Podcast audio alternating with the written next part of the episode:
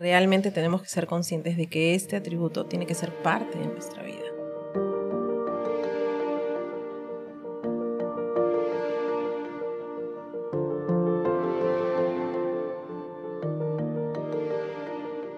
Si algo ha revelado el Señor acerca de sí mismo, es que Él es paciente. Éxodo 34:6 dice, Entonces pasó el Señor por delante de él y proclamó, El Señor, el Señor, Dios compasivo y clemente, lento para la ira y abundante en misericordia y fidelidad. Nuestro Dios es paciente y el día de hoy conversaremos un poco más acerca de este tema tan importante para la vida y el crecimiento de cada creyente. ¿Cuánto conocen acerca de la paciencia de nuestro Dios? Es un atributo del cual somos conscientes al momento de meditar en su presencia. Descubre esto y mucho más en Moldeadas, el podcast donde conoceremos al Dios que nos transforma.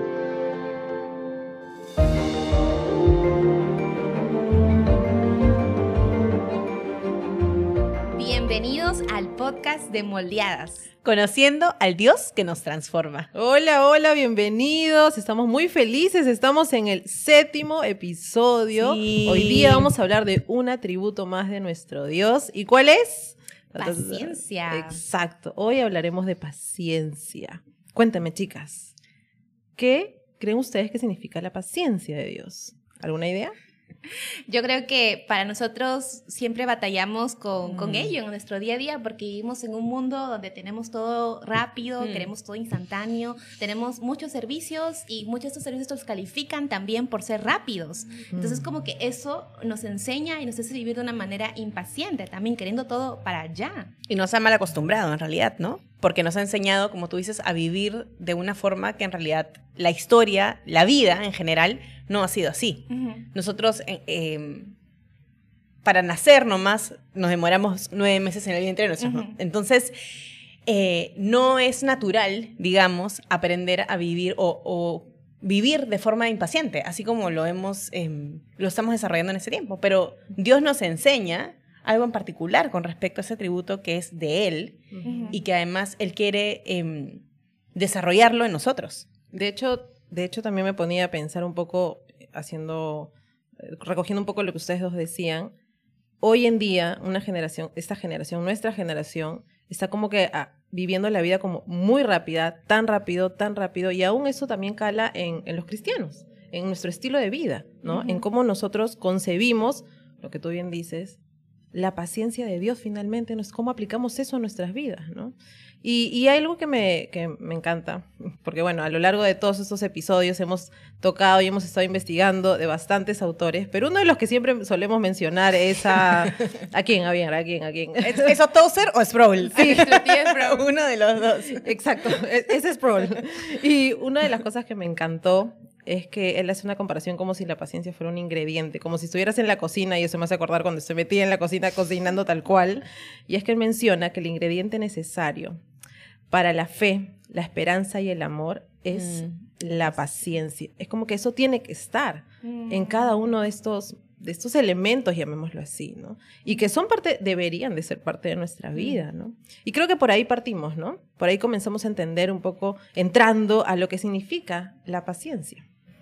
¿Qué piensan sobre eso, chicas? Me gusta porque también vemos en la Biblia, a lo largo de las escrituras, un Dios paciente, un, Dios, un Dios que se describe como lento para la ira. Eso, exacto. Y eso es inigualable, ¿no? Mientras que nosotros nos, ante cualquier eh, ofensa, ante cualquier reacción, nos enfadamos, respondemos, eh, nos amargamos, nos resentimos, el Señor es lento para la ira, ¿no? Hmm. Y, extiende también su misericordia, extiende su perdón, y vemos cómo Él también ha sido una y otra vez paciente hmm. con su pueblo. Y eso me recuerda mucho... Eh, el significado de la palabra paciencia en el original. Ay, ay, ay. Y, por favor. Y, habla mucho de esa espera en, en demostrar esta ira, ¿no? Entonces, eso cuando tú dices que Dios es tardo para la ira, es este, Dios no reacciona, no es reactivo con nosotros, con lo que merecemos, porque realmente nosotros deberíamos ser fulminados, ¿no es cierto?, por nuestra maldad, y no lo somos, sino que la paciencia de Dios es esta espera en reaccionar. Y, claro, como hemos, lo hemos dicho a lo largo de todos los episodios, los atributos de Dios están interrelacionados, ¿no? conectados. Dios, es- se separa Dios espera estar eh, en reaccionar y en lugar de mostrar su ira, muestra su misericordia. Sí, grande misericordia.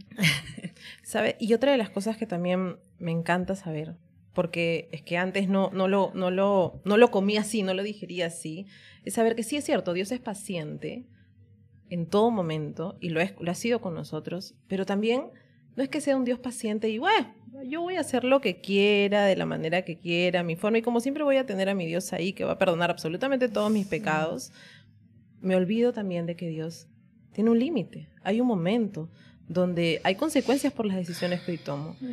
Lo que pasaba eh, en el Antiguo Testamento también, cuando vemos el ejemplo en Sodoma y Gomorra, el- el- la maldad llegó a un punto tan alto que el Señor tuvo que poner un alto. Mm. Y claro, cuando ves los ejemplos que suceden ahí, tú dices, hoy lo que hoy, es- esto nunca lo hemos vivido. No, en el Antiguo Testamento, ejemplos tan graves cuando se hablaba, bueno, podemos enumerar muchos, pero es triste lo que pasa con la humanidad. Mucha perversidad. Tal cual, Ujú. esa era la palabra que iba a usar, ¿no? Perversidad completa.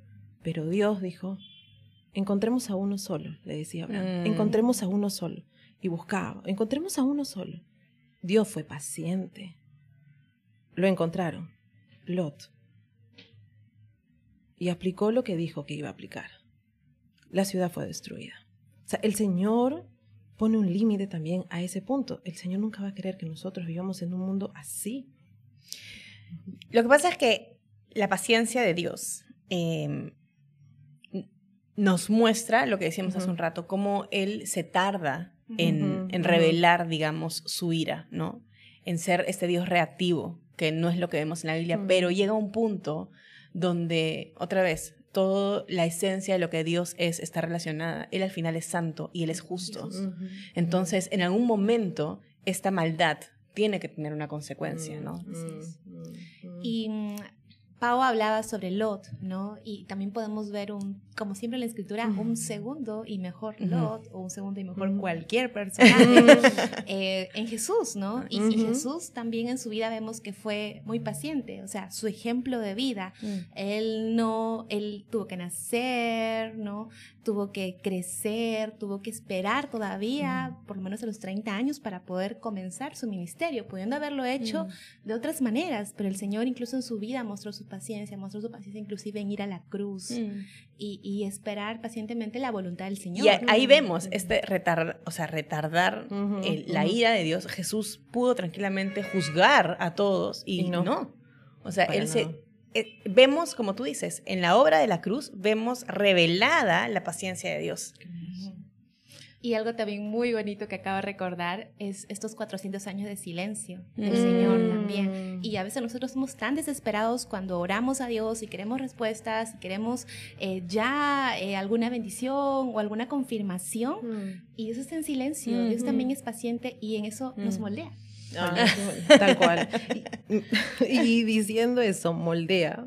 Cuando yo escribía este artículo sobre paciencia, cuando escribía el artículo sobre paciencia, los últimos párrafos, la verdad, chicas, yo decía, Señor, se me cae, o sea, los ojos se me han abierto, porque cuando veía mi vida, decía, Señor, definitivamente la Paola de antes, la Paola cuando muchas veces sobrepasaba el liderazgo de su esposo por cero paciencia, que me conociera antes decía, definitivamente Paola renegaba absolutamente por todo. Algo no le gustaba, ya renegaba. Algo hacía esto, ya renegaba. Y me da, al final lo que ocasionaba en mi matrimonio, los primeros años, era una, un daño al liderazgo de mi esposo. ¿no?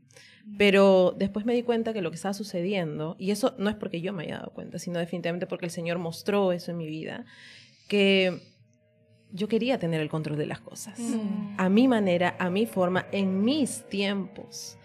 Y lo único que ocasionaba eran estas consecuencias, ¿no? Pero el Señor otra vez, bueno, paciente, misericordioso, mostró mi pecado y Él comenzó a reformar mi vida, pero también a sanar el corazón de mi esposo en ese sentido. Eh, bueno, y al final estamos en ese proceso de seguir, de seguir obviamente a los pies de Cristo y entender de que finalmente eh, en ese momento preciso en el que el Señor comienza a darme claridad de mi pecado, yo tengo que tomar una decisión también de decir, ok, de aquí tiene que haber un cambio. No solamente decir, sí, ahora voy a comenzar a ser paciente, ahora voy a hacerlo a, la luz de, Dios, y no tomas ninguna acción para comenzar a transformar tu vida en función a ese atributo que el Señor puso en ti.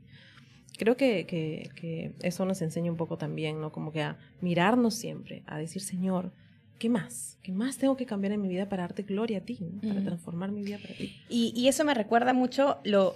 Em, lo que hablábamos al inicio, esta, esta mm. necesidad de que queremos que las cosas ocurran ya y muchas veces cuando nos vemos nuestro pecado y, muchas veces nos desespera ese pecado, vemos a la luz de, de, la realidad de quién es Dios, lo desesperante que es, lo pecaminosos que somos y queremos que Dios nos cambie ya, queremos cambiar ya, pero otra vez, o sea, es, no solamente es el, el, el ser transformado, sino que en este proceso de santificación desarrolla nuestra paciencia, no solamente hacia nosotros mismos, sino también hacia los demás. Porque finalmente, así como otros pecan contra nosotros o vemos el pecado de los demás, nosotros somos igual o más pecadores que otros y eso no podemos olvidarlo.